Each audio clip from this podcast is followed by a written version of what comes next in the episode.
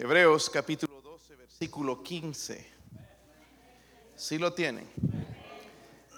Mire la atención que tenemos que poner ahí en la palabra de Dios. Dice, mirad bien, no sea que alguno deje de alcanzar la gracia de Dios, que brotando alguna raíz de amargura os estorbe y por ella muchos sean contaminados. ¿Lo podemos leer todos juntos, hermanos? Dice ahí, mirad bien, no sea que alguno deje de alcanzar la gracia de Dios, que brotando alguna raíz de amargura os estorbe y por ella muchos sean contaminados. Quizás hemos llegado a un tiempo en nuestro cristianismo, hermanos, donde se ha vuelto monótono. Y eh, algo tenemos que observar ahí si hemos dejado de alcanzar la gracia de Dios. Por gracia somos salvos. Por la gracia es lo que nos da el gozo y, la victoria en el cristianismo. Pero quizás hemos dejado de recibir esa gracia y nos preguntamos por qué. Estoy leyendo la Biblia, estoy yendo a la iglesia, pero hay algo algo que tenemos, hermanos, y quizás este asunto de la amargura. Vamos a orar, hermanos, pedirle al Señor que nos hable. Podría orar usted en su corazón, hermano, y decirle, Señor, hábleme a mí. Padre, oro, Señor, en esta en esta noche, Dios mío, por su presencia, su poder, Dios mío, su siervo, Señor. Yo soy un siervo inútil y necesito, Señor, de su poder, su ayuda, Señor, su bendición. Úngame, Señor, de su espíritu para predicar su palabra, aplicarla a la necesidad mía, a la necesidad de su pueblo, Señor. Somos gente necesitada. Háblanos, Señor, especialmente con este pecado que es tan difícil, Señor, de descubrir. Tan difícil, Señor, de, reconocerlo, Señor. Oro, Señor, por su ayuda, su presencia. Si hay alguien sin Cristo, que hoy pueda poner sus ojos en Jesús, el Salvador, el Mesías. Señor, oro, Señor, por la convicción del Espíritu Santo. Oro por su ayuda, Dios mío, su presencia, en el nombre de Jesucristo. Amén. Pueden sentarse, hermanos hablando de la amargura, es el pecado más, más fácil, hermanos, de justificar y es el más difícil de diagnosticar, de reconocer en realidad. ¿Por qué? Porque es razonable, hermanos, eh, disculparle delante de los hombres. Incluso podemos disculparnos delante de Dios cuando tenemos amarguras. Pero según lo que vemos en las escrituras, porque dice ahí, hermanos, eh, que os estorbe, primeramente nos estorba a nosotros, pero también dice por ellas muchos sean que, muchos sean que, hermanos, contaminados. es uno de los pecados más comunes, más peligrosos, perjudiciales e incluso contagioso. Amén. Lo vamos a ver en un momentito más. Vamos a, a, leer otra vez ese versículo. Dice, mirad bien, no sea que alguno deje de alcanzar la gracia de Dios, que brotando alguna raíz de amargura os estorbe y por ella muchos sean contaminados. En Efesios 4:31 dice la escritura, quítese de vosotros toda amargura. Quítese de vosotros toda amargura. Es decir, hermanos, que esto no me lo va a quitar Dios, es mi decisión trabajar con ello. Amén. Muchas cosas pensamos que Dios las va a hacer por nosotros, pero en este caso la amargura es algo con lo que yo tengo que quitar de mi vida. Y vamos a ver, hermanos, incluso un ejemplo en la Biblia de lo que pasa, hermanos, cuando dejamos esa raíz de amargura que brote en nuestros corazones va a hacer mucho daño. Ahora, como seres humanos debemos tener mucho cuidado de no permitir que esa raíz de amargura ¿verdad? Brote, que crezca en nuestro corazón raíces, porque dice que vamos a dejar de alcanzar qué? Vamos a dejar de alcanzar qué, hermanos? La gracia. Y no queremos eso, ¿verdad? Se nos va a ir el gozo, se nos va a ir la felicidad, se nos va a ir la bendición de Dios si dejamos de alcanzar la gracia de Dios. Y hermanos, Dios desea todo lo contrario para nosotros, que vivamos en amor, amén. Que vivamos en gozo, con paz, con santidad, no en amargura, porque es todo lo contrario. Es interesante, hermanos, porque la palabra amargura eh, tiene un significado más allá, allá en el, idioma original donde se escribió, significa punzante, significa veneno, significa atravesar, perforar, significa amargo. Todo lo contrario, hermanos, de lo que es el gozo, la alegría, la dulzura y la paz. hablando, hermanos, y quizás definiendo un poquito la amargura, es justicia no resuelta. Es un resentimiento ardiente en, el corazón, porque tiene, hermanos, el poder de hacer raíces. ¿Dónde? En el corazón. Y en, Efesios 4:31, si usted lee todo el versículo, hay una serie de pecados que vienen como consecuencia de la amargura. No es solamente eso, sino que ya le siguen otros pecados más que quizás mencionamos en un momento. Pero la Biblia, hermano, nos habla también de cómo, cómo, curar el corazón amargo. Váyanse a Éxodo, hermanos, el libro de Éxodo. No pierdan, o, bueno, vamos a estar en otros textos, en realidad no importa mucho, pero váyanse a Éxodo. Si no saben dónde está Éxodo, es el segundo libro de la Biblia, ¿verdad? Éxodo capítulo 15. ¿Cómo curar un corazón amargo?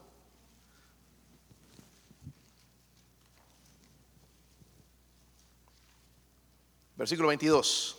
¿Sí lo tienen? Hablando con la historia, la redención del pueblo de Israel de Egipto.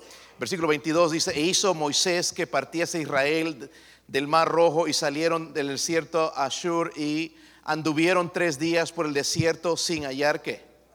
Tres días en el desierto sin hallar qué. Algunos dicen, me estoy muriendo de sed. Cuando tomamos galones de agua a veces. Pero tres días, hermanos, sí da sed después. Y sí se necesita el agua. Tres días en el desierto sin hallar qué. Agua. Estaban a punto de morir. Y llegaron a Mara y no pudieron beber las aguas de Mara porque eran qué?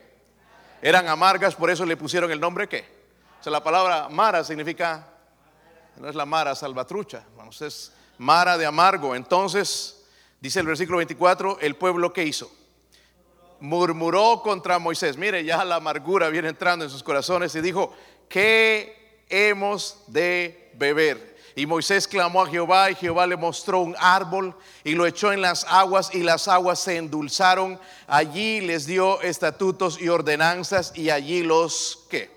Vemos hermanos el pueblo de Israel entonces van saliendo, todo estaba bien, gozosos de haber salido de Egipto, ya no eran más esclavos, pero les tocó hermanos ya que el Señor los probara tres días sin encontrar agua, ya empezaron entonces a eh, molestarse, a inquietarse, a dudar, sería bueno, mejor regresar aquí, no hay agua, no hay nada, es desierto, el Señor los probó.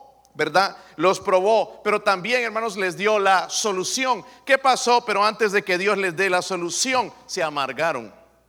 Todo estaba bien, hermanos, feliz, fiesta, contentos, como nosotros, ¿verdad? Cuando las cosas van bien, pero hermanos, cuando mostramos eso de la amargura es cuando algo sucede, cuando somos provocados, cuando las cosas no van como nosotros queremos, es donde sale la amargura. Y ellos hicieron qué? Murmuraron, ¿verdad? Murmuraron. Pero hablando, hermanos, porque dice que el Señor entonces le mostró, eh, oró, obviamente, Moisés, clamó a Jehová y Jehová le mostró qué? Un árbol. Hermanos, la cruz fue hecha de un árbol. Amén. Sabían eso, ¿verdad? No fue de plástico, no fue hecha en China, fue de madera. Fue demostró un árbol y se lo echó en las aguas y las aguas se endulzaron y allí les dio estatutos y ordenanzas y también los... So, la cruz, hermanos, fue hecha de madera. Y lo que yo veo, hermanos, es un tipo de la cruz que cuando Cristo murió y pagó por nuestros pecados, es cuando pudo traer felicidad a nosotros, porque nosotros tenemos un vacío en nuestro corazón que lo llenamos con drogas, lo llenamos con alcohol, lo llenamos con las cosas del mundo, pero son fantasías nada más superficiales. Pero Cristo sí trae el gozo verdadero. Cuando vamos a la cruz y recibimos a Él la obra de la cruz, lo que Él hizo, derramar su sangre por nosotros, endulza nuestras vidas. Amén. So, ¿Qué tengo que hacer, hermanos? La solución para la amargura, ir a Dios. Si ya eres salvo, ir a sus estatutos, ir a su palabra, ¿verdad? La, la Biblia habla de confesar nuestros pecados porque la amargura es un pecado. Y debemos reconocerlo. Pero debo ir a esa cruz donde hace años endulzó mi vida al ser salvo. Pero ahora me ha entrado la amargura. Estoy dejando que broten esas raíces y me está perjudicando, me está estorbando y también está contagiando a otros. Debo regresar. Y el Señor dice, mirad bien. Porque es algo que nos puede pasar a nosotros. Quizás nos está pasando, hermanos. Lamentable en la eh, lamentablemente, hermanos, en la Biblia también vemos el caso de, por ejemplo, Aitofel. Vayas a segunda de Samuel, segunda de Samuel. El libro segundo de Samuel. Si ¿Sí saben dónde está, ¿verdad, hermanos? El segundo libro de Samuel, ahí el versículo 17.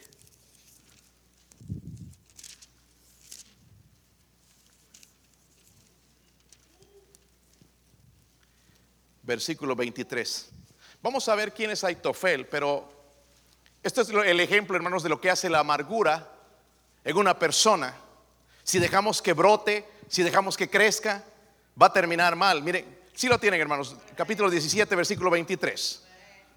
Mire, dice ahí, pero Aitofel, viendo que no se había seguido su consejo, enalbardó su asno y se levantó y se fue a su casa, a su ciudad. Después de poner su casa en orden, se ahorcó y así murió y fue sepultado en el sepulcro de su.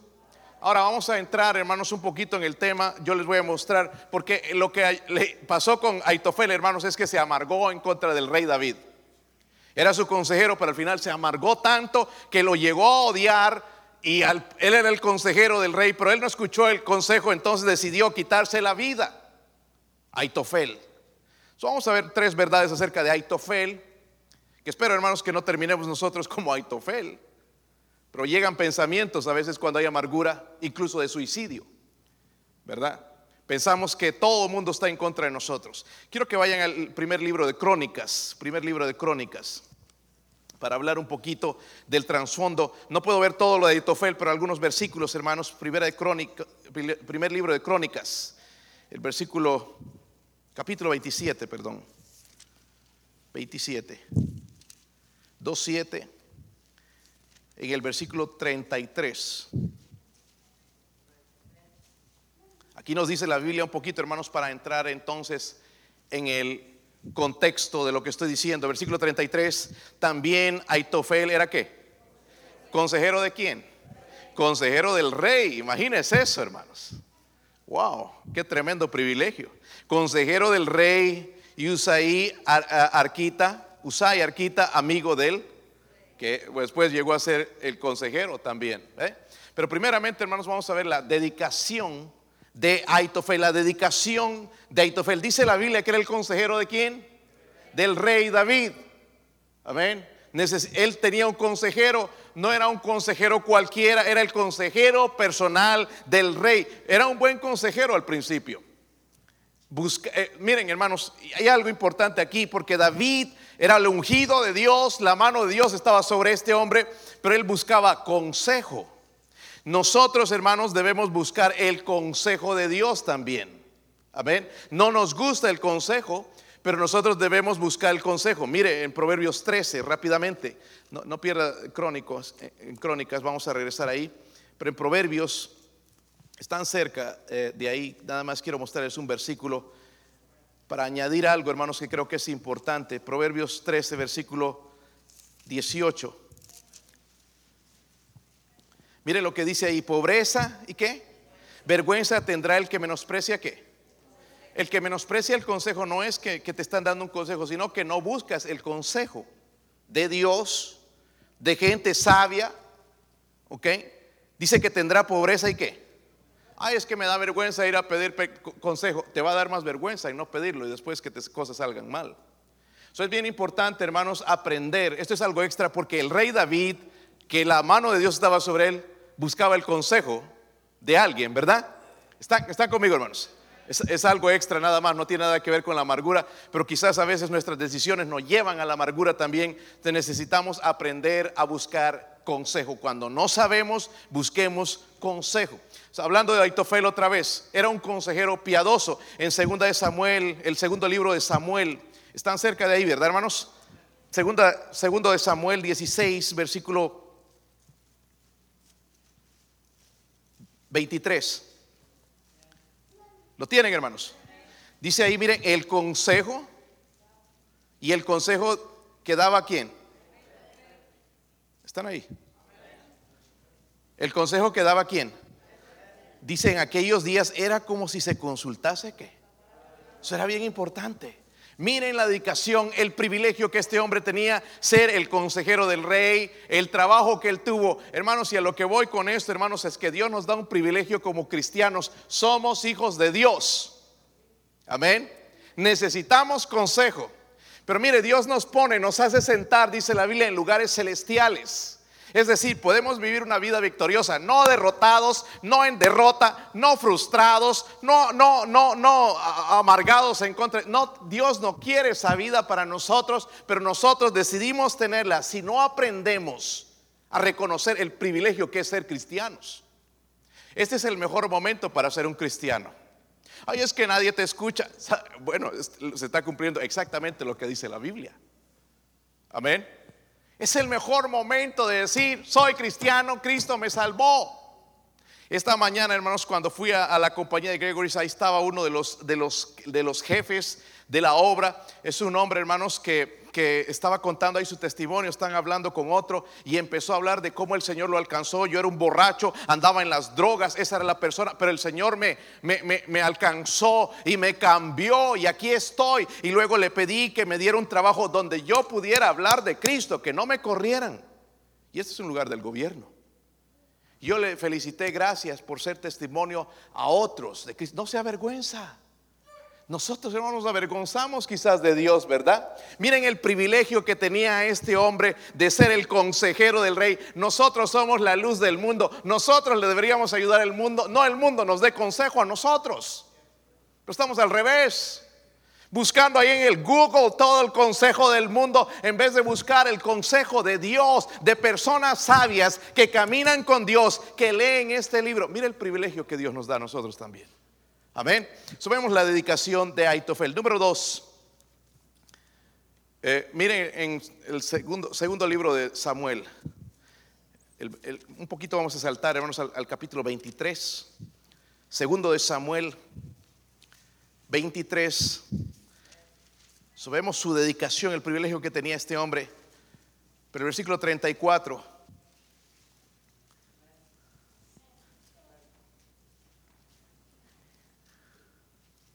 Si lo pueden leer, hermanos. ¿Qué dice ahí? Elifelet, hijo de Asbaí, hijo de Maca, Eliam, hijo de ¿quién? Eliam, hijo de. Sabemos que tenía un hijo. ¿Cómo se llamaba? Eliam. ¿Ok? Gilonita, dice ahí. So tenía un hijo. Pero yo quiero hablar, hermanos, aquí de la dificultad de Aitofel. ¿Qué fue lo que provocó la la, amargura en él. Dice que él fue el padre entonces de este hombre que se llamaba ¿cómo? ¿Cómo se llamaba, hermanos? Eliam. Se llamaba Eliam. Eliam, hermanos, era el padre de Betsabé. Betsabé era la nieta de Aitofel. ¿Saben quién era Betsabé? Estaba casada con un hombre que se llamaba Urias. Pero decidió tener una aventura con el rey, el rey David, de donde salió embarazada y el rey hizo matar a su esposo Urias. Recuerdan esa historia, ¿verdad? Pero en todo esto, hermanos, estaba Aitofel, estaba mirando, ahí está el rey David, yo sabía que es un sinvergüenza, miren lo que hizo, porque todo, el, rey pues, tenía que callarse el mundo. Pero lo, lo que hizo Aitofel, hermanos, se amargó por nueve años en contra de David, amargado hasta, hasta odiarlo, vivió con esa amargura hasta que murió amargo, ¿verdad? Nunca perdonó a David, nunca le perdonó y destruyó su vida. Horacio uh, Bushnell dijo esto, el perdón es la necesidad más profunda y el mayor logro del hombre. Escuchen bien, el perdón es la necesidad más profunda y el mayor logro del hombre. Él dijo también, hacer daño te pone por debajo de tu enemigo. ¿Ok? Vengarte de alguien te iguala a él. Y luego dijo esto, perdonar a alguien te pone por encima. Que nosotros tomamos las dos primeras, hacer daño, ojo por ojo, diente por diente. Vengarme me pone al mismo nivel de esa persona. Si te saca la lengua, tú también le sacas la lengua. ¿Verdad? Una cachetada, tú también otra. Pero dice él, perdonar a alguien te pone por encima. Hermanos, si lastimosamente Aitofel decidió en su vida amargarse, ¿qué decide usted? Porque algunos de nosotros ya, incluso hermanos, yo veo en nuestros días niños amargos. Qué triste. Que todavía no entienden los problemas de tener una familia, todavía no entienden las pruebas grandes de la vida, pero ya están amargos. Y si no saben trabajar con este pecado, hermanos, los va a arruinar, los va a hundir tal como Aitofel. So él decidió, hermanos, fue el, el abuelo, debe saber, pero murió, hermanos, sin poder perdonar. Y por último, vamos a ver en el capítulo 17 del segundo de Samuel, segundo de Samuel 17, el segundo libro. Leímos este versículo, pero quiero que lo, veamos otra vez, hermanos, el versículo 23. ¿Sí están ahí? Dice, pero Aitofel, viendo que no se había seguido su consejo, enalbardó su asno y se levantó. Era su asno, ¿verdad? Es lo que tenía él. Nosotros tendríamos un BMW o algo así. Su, asno se enalbardó y se fue a su casa, a su ciudad, y después de poner su casa en orden, se ahorcó y así murió y fue sepultado en el sepulcro de su por último, hermanos, la amargura le trajo desgracia. Sabemos la desgracia de Aitofel. Es eh, la amargura, hermanos, es capaz de controlar. Yo no controlo la amargura, sino la amargura me puede controlar, puede controlar toda mi vida. Una serie de pecados pueden resaltar en mi vida. Eso dominó a Aitofel el resto de su vida. ¿Recuerdan? Uno de los hijos de David se llamaba Absalón. Sí, lo recuerdan. Absalón se rebeló en contra de su padre, robó eh, el, el, trono de su padre, lo trató de robar porque Dios sabía quién era el rey. Pero ahí entonces Aitofel dijo, ahí está mi oportunidad de vengarme de este hombre, vengarme de este sinvergüenza, lo que hizo, yo no lo puedo perdonar, ahora voy a resolver esa injusticia que este hombre, él quería tomar la venganza en sus manos. Miren, en el, están en segundo de Samuel, ¿verdad? Miren el versículo, capítulo 16, versículo 20. Mira el punto que llega uno, una persona amarga. Entonces dijo Absalón a Itofel, dad vuestro consejo sobre lo que debemos, dice, hacer. Versículo 21. Y Aitofel dijo a Absalón, llégate a las concubinas de tu padre que él dejó para guardar la casa y todo el pueblo de Israel oirá que te has hecho aborrecible a tu, a, tu padre y así te se fortalecerán las manos de todos los que están contigo. Mire qué consejo. Aquel que cuyo consejo era como el consejo de Dios, ahora le dice, acuéstate con todas las mujeres de tu, de tu padre. Qué triste, ¿verdad?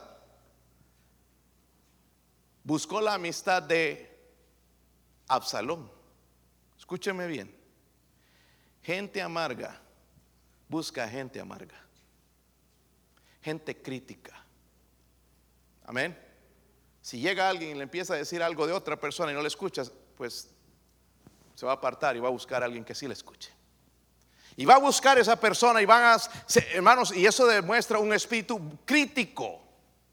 Lo mismo sucedió con con, con, Aitofel. Quizás hablaba de, David diciéndole lo que hizo tu padre no tiene perdón. Absalón, tú mereces entrar en el trono. Eh, desquítate, vamos a, apagar, a, a, resolver esa injusticia que tu padre hizo. Vamos a hacer esto. Acuéstate con las mujeres de tu padre. Así se van a fortalecer las manos de tus hombres y van a ver, van a ver entonces y van a temer y te van a seguir. Aitofel, hermanos el que daba buenos consejos ahora da malos consejos. Eh, ¿Por qué? Porque está amargado. ¿Verdad? ¿Sí o no? Así somos nosotros, hermanos. Cuando nos amargamos, hablamos ya mal de alguien. ¿Sí o no? Es lo primero que hacemos. Tratamos de desprestigiar a esa persona porque estamos amargos y, queremos desprestigiarlo a, cualquier, a, cualquier eh, precio, ¿verdad? Aitofel, hermano, está tratando de hacer su propia justicia. Ahora quiero, hermanos, que vayan a Hebreos 10. Hebreos 10, porque ahí dice esto. Mucha Biblia, hermanos, pero es bueno para que usted tenga algo para resolver ese asunto si es que usted tiene amargura. Hebreos 10, 30. Dice ahí Hebreos 10, 30. Pues conocemos al que dijo Mía es la venganza, dice, yo daré el pago, dice quién? El Señor. ¿Saben que David, a pesar, hermanos, de lo que hizo, pero él aprendió eso, que la venganza pertenece al Señor? Nunca se vengó de Saúl. Lo dejó en las manos de Dios y Dios vengó a su siervo. ¿Ok? Todo lo contrario de lo que hacemos nosotros. Luego, diciendo Dios esto, ¿verdad? Para nosotros en nuestros días, vemos la perdición de, de Aitofel volviendo allá a segundo de Samuel, el capítulo 17, mire hasta dónde llega este hombre.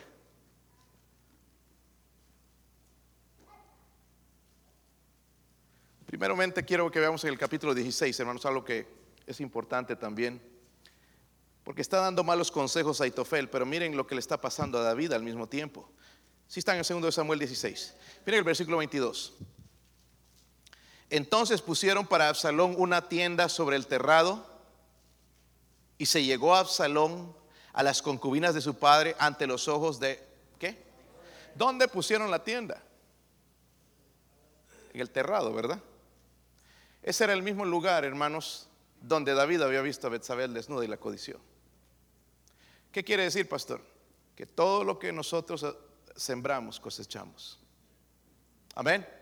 El mismo lugar, exactamente el mismo lugar donde él estuvo mirando, donde él debería estar en la guerra, pero pasó por ese lugar y eh, vio allá Betsabé, es el mismo lugar, hermanos, donde van a cometer este gran pecado, que no era lo correcto hacer.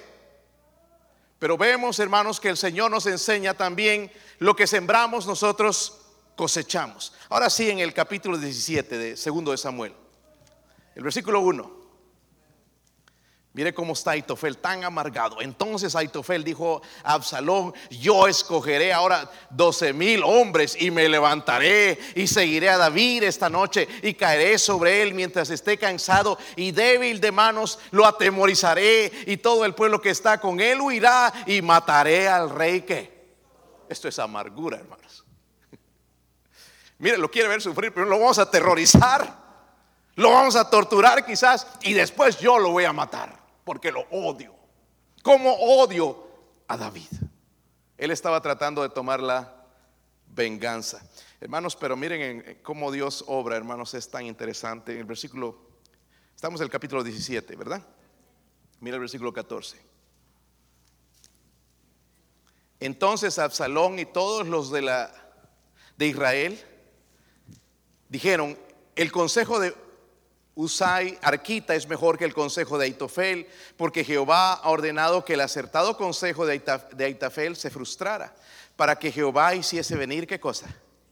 El mal sobre.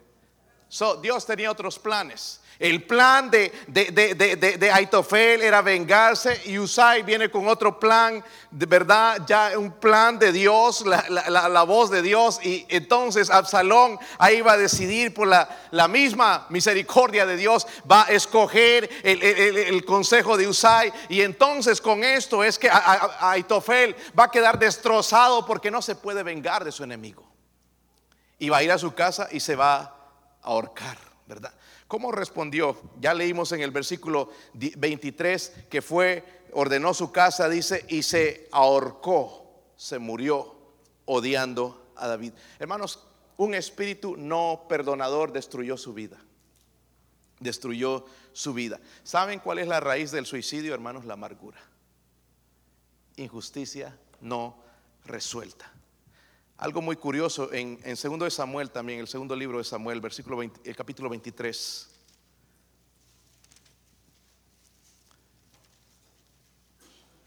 Esto es bien interesante, hermanos. Versículo 34. Lo leímos hace un rato, hermanos, porque era para mostrarles el, hijo de, de, de, de Aitofel. 34, Elifelet hijo de Asbal, hijo de Maca, Eliam, hijo de quién? Hermanos, aquí en la lista, si usted lee el contexto, se está dando la lista de los valientes de David. En otras palabras, Aitofel murió odiando, pero Eliam, el padre de Sabé, decidió perdonar y llegó a ser uno de los valientes de David. Qué interesante. Uno que se amarga y otro que se levanta. Amén. Dios lo levantó. Y hermanos, y David tuvo que pagar por su pecado. ¿Sí o no? Tuvo que pagar por su pecado, no vino sin el precio, murieron sus hijos, hubo peleas, hubo, hubo muertes, hubo mucha desgracia por su pecado. Pero eh, Eliam, hermanos, llegó a ser uno de los valientes de David. Lo que no pudo resolver su padre lo resolvió él. Decidió, yo no me voy a amargar, yo respeto a mi padre, yo amo a mi padre Aitofel, pero yo no quiero vivir con él. Yo vi su vida de desgracia, sin gozo, con ese odio hacia el rey. Yo decido perdonar al rey. Él decidió perdonar, decidió diferente. lo que hizo Eliam, hermano, Eliam fue a la cruz ¿verdad? Hablando en ese sentido. Aitofel nunca fue a la cruz. Él murió amargado. Se hizo peor y Eliam se hizo mejor. Dice, dicen, hermanos, mucho aquí, con la prueba, tú te amargas o te mejoras. You get better or you get bitter. Tú te vuelves mejor o tú te vuelves amargo. A ver, ¿qué es lo que decidió hacer Eliam? Escoger la parte mejor. hermanos, era su hija. Yo no sé cómo hubiera reaccionado si el rey hubiera hecho eso con mi propia hija. Porque podemos decir y alabar a Eliam, pero ¿qué haríamos nosotros en el lugar de Eliam? ¿Perdonaríamos o tomaríamos la decisión de Aitofel de odiar también? Se merece un juicio que, que Dios le caiga con toda su mano. Es más, yo quisiera matarle, quisiera cortar su cuello. Pero Eliam decidió no amargarse. Hermanos, hay gente que nunca verá la bendición porque decidieron amargarse. Amargos. Yo sé, hermanos, que a veces en la iglesia hay hermanos amargos en contra de otros hermanos que Dios está usando. Y eso no debe ser así. ¿Verdad? A su tiempo, si Dios sigue siendo justo, si tú eres tan justo y mereces esa posición, Dios te la va a dar. Pero no nos amarguemos. Amén. No nos amarguemos cuando vemos hermanos que prosperan, hermanos que salen adelante, que, crecen espiritualmente y nosotros nos hemos quedado por ahí. Nos amargamos contra ellos y si supiera el pastor lo que tiene ahí. Si supiera. Una cosa les voy a decir, hermanos, su pastor no es Dios.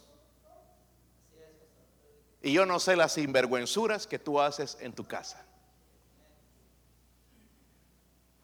Lo que yo veo, hermanos, y que tengo la visión es de alcanzar almas para Cristo y ver el potencial que cada hermano en la iglesia tiene para servir al Señor. Y bajo oración y a veces quizás, hermanos, bajo la, no, no, la dirección eh, exacta del mismo Dios, del Espíritu Santo, tomo una decisión, pero no sabiendo que una persona es uno sinvergüenza. Pero hay gente que se amarga con esto. Hermanos, yo debería amargarme también contra hermanitos que te dicen que te van a servir y van a ayudar y, que hoy van a ganar el mundo para Cristo y que después ya ni los ves en la iglesia. Yo debería amargarme, pero he decidido que no. Mejor, eh, si no, voy a acabar pegándome un tiro, hermano. Y con tan caras que están las balas.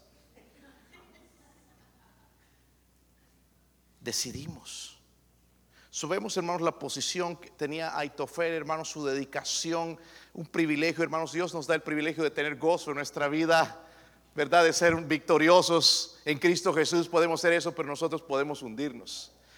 Vemos por qué vino esa amargura, porque cuando vino la prueba, cuando algo sucedió con su nieta, entonces él se amargó contra el rey David y murió de esa manera. Vino la desgracia sobre su, vida, murió amargado un abuelo, hermanos, que nunca perdonó, murió en amargura. ¿Qué es lo que le causa amargura a usted en su vida? Porque, hermanos, hay muchas cosas que provocan amargura. Por ejemplo, desacuerdos en el pasado. Y ya es pasado, pero seguimos desenterrando. Ya pasó, dijimos que perdonamos, pero seguimos sacándolo. Entonces nunca lo perdonamos. Y nos amarga porque eso que sucedió es, es, eh, una injusticia no resuelta, me molesta, me duele. ¿Por qué sucedió? Ya sucedió. Si Dios nos perdona, hermanos, ¿quién somos nosotros para no perdonar? Otra cosa es que nos amarga a veces eh, si, si, si alguien pasa por el divorcio. O podemos amargarnos o podemos salir adelante. Otra cosa, hermanos, es el desánimo, nos amarga. ¿Por qué otros andan alegres? ¿Por qué otros se gozan? ¿Por qué otros vienen eh, y están ahí eh, en la iglesia siempre y cantando? Y, ¿Por qué? Y eso nos desanima a nosotros y es más, nos, nos amarga. Otra cosa, hermanos, que nos puede amargar desastres en el pasado, algo que sucedió. quizás un abuso. En nuestros países se escucha mucho de esto. Familiares que abusan a sus propios familiares. Tíos a sus sobrinas. Incluso se ha escuchado, hermanos, de padres a sus hijas ahí en sus borracheras y en sus cosas, el, abuso, y esa persona crece con esa amargura y como odio a esa persona y, nunca puede resolver esa injusticia y no dejando. Y lo que hace, hermanos, esa persona ya se murió y nos sigue causando dueño, eh, eh, dolor, ya está muerto, pero nos sigue causando daño, porque andamos amargos. Quizás algún pecado. Hay pecados, hermanos, que nos molestan. Hay pecados que a mí me molestan. ¿Ah? ¿Usted tiene alguno? ¿Sí o no? yo soy el único malo, ¿verdad? El anticristo. Eh, pero tenemos pecados, hermanos, que nos aman. Que queremos sacar de nuestra vida y queremos, sabemos por las escrituras que no está bien, no es correcto y nos amarga. Hermanos, primeramente tenemos que reconocer que la amargura es un, díganlo conmigo, la amargura es un, la amargura es un pecado. ¿Sí o no? Y Cristo murió por los pecados. La amargura es un pecado. Ahora quiero que vayan a, Romanos 5, 8, hermanos. Primeramente reconocemos que la amargura es un pecado.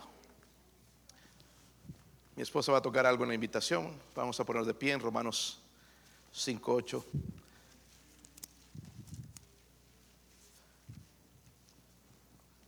Pónganse de pie, hermanos, y vamos a leerlos todos juntos. Es interesante porque aquí vemos que Dios con todo lo que nosotros somos muestra amor. ¿Qué le daríamos, hermanos, a, una persona indiferente? Nosotros un garrotazo. Lo que se merece, ¿verdad? Es agarrar un bate y darle en la cabeza. Pero mire lo que dice Dios. Mas Dios muestra su amor para qué? En que siendo aún pecadores, Cristo murió por nosotros. Lo primero que tengo que reconocer es la amargura es un pecado. Estás amargo, estás amarga. Hay jóvenes, hay niños amargos. Que porque su papá es un sinvergüenza y que no le habla. Hay jóvenes amargándose porque su papá no les compra un carro, no les compra el último teléfono, no les compra una computadora. Se amargan. Es un pecado. Estamos como niñitos malcriados. ¿Verdad? Entonces, después de reconocer, hermanos, tengo que ir a la cruz. Amén. Para pedir perdón. La Biblia dice, si confesamos nuestros pecados, Él es fiel y justo para perdonarnos y limpiarnos de toda. Lo que le estoy haciendo la invitación, si usted no es un cristiano, si usted no es salvo, si usted no tiene seguridad del cielo, primero ir a Cristo para salvación. Porque el no ser salvo trae amargura escondes tras la religión y las buenas obras y que no y que esto y que un día me voy a merecer y no se trata de ti, se trata de lo que Cristo hizo en la cruz. Pero nosotros como cristianos hermanos tenemos que recordar lo que hizo en la cruz. Cristo murió en la cruz por nuestros por nuestros recordamos lo que él hizo y vamos a esa cruz en este día pedirle perdón a él. Reconocer esta amargura, hermanos, es un pecado, nos daña, nos hace daño. Y Dios dice, "No quítese de vosotros toda amargura, no dejando que brote la amargura tampoco en nosotros, porque nos estorba y también contamina a otros. ¿En algún momento lo has escuchado rondar por ahí? ¿Alguna cosa que no te gustó en la iglesia y la escuchaste de alguien y alguien la pasó y, y yo no estoy de acuerdo con esto y esto y esto? Contagiosa, ¿verdad? Vamos a confesar a Dios hoy. Si usted tiene su corazón, resuelva el asunto. No se quede como Aitofel, no se amargue, no se junte con gente crítica, resuelva el asunto. Vamos a orar, vamos a cerrar nuestros ojos e inclinar nuestra cabeza. Aquí está el altar, si usted necesita venir, hermano, hermana, venga, oremos juntos. Es algo con lo que batallamos todos, todos nosotros. Quizás lo que trae amargura en tu vida es un desacuerdo pasado, quizás un divorcio, desánimo, quizás alguna tragedia en el pasado algún abuso en tu vida o en la vida de alguien más. Quizás es algún pecado, algún pecado que no puedes, no puedes dejar.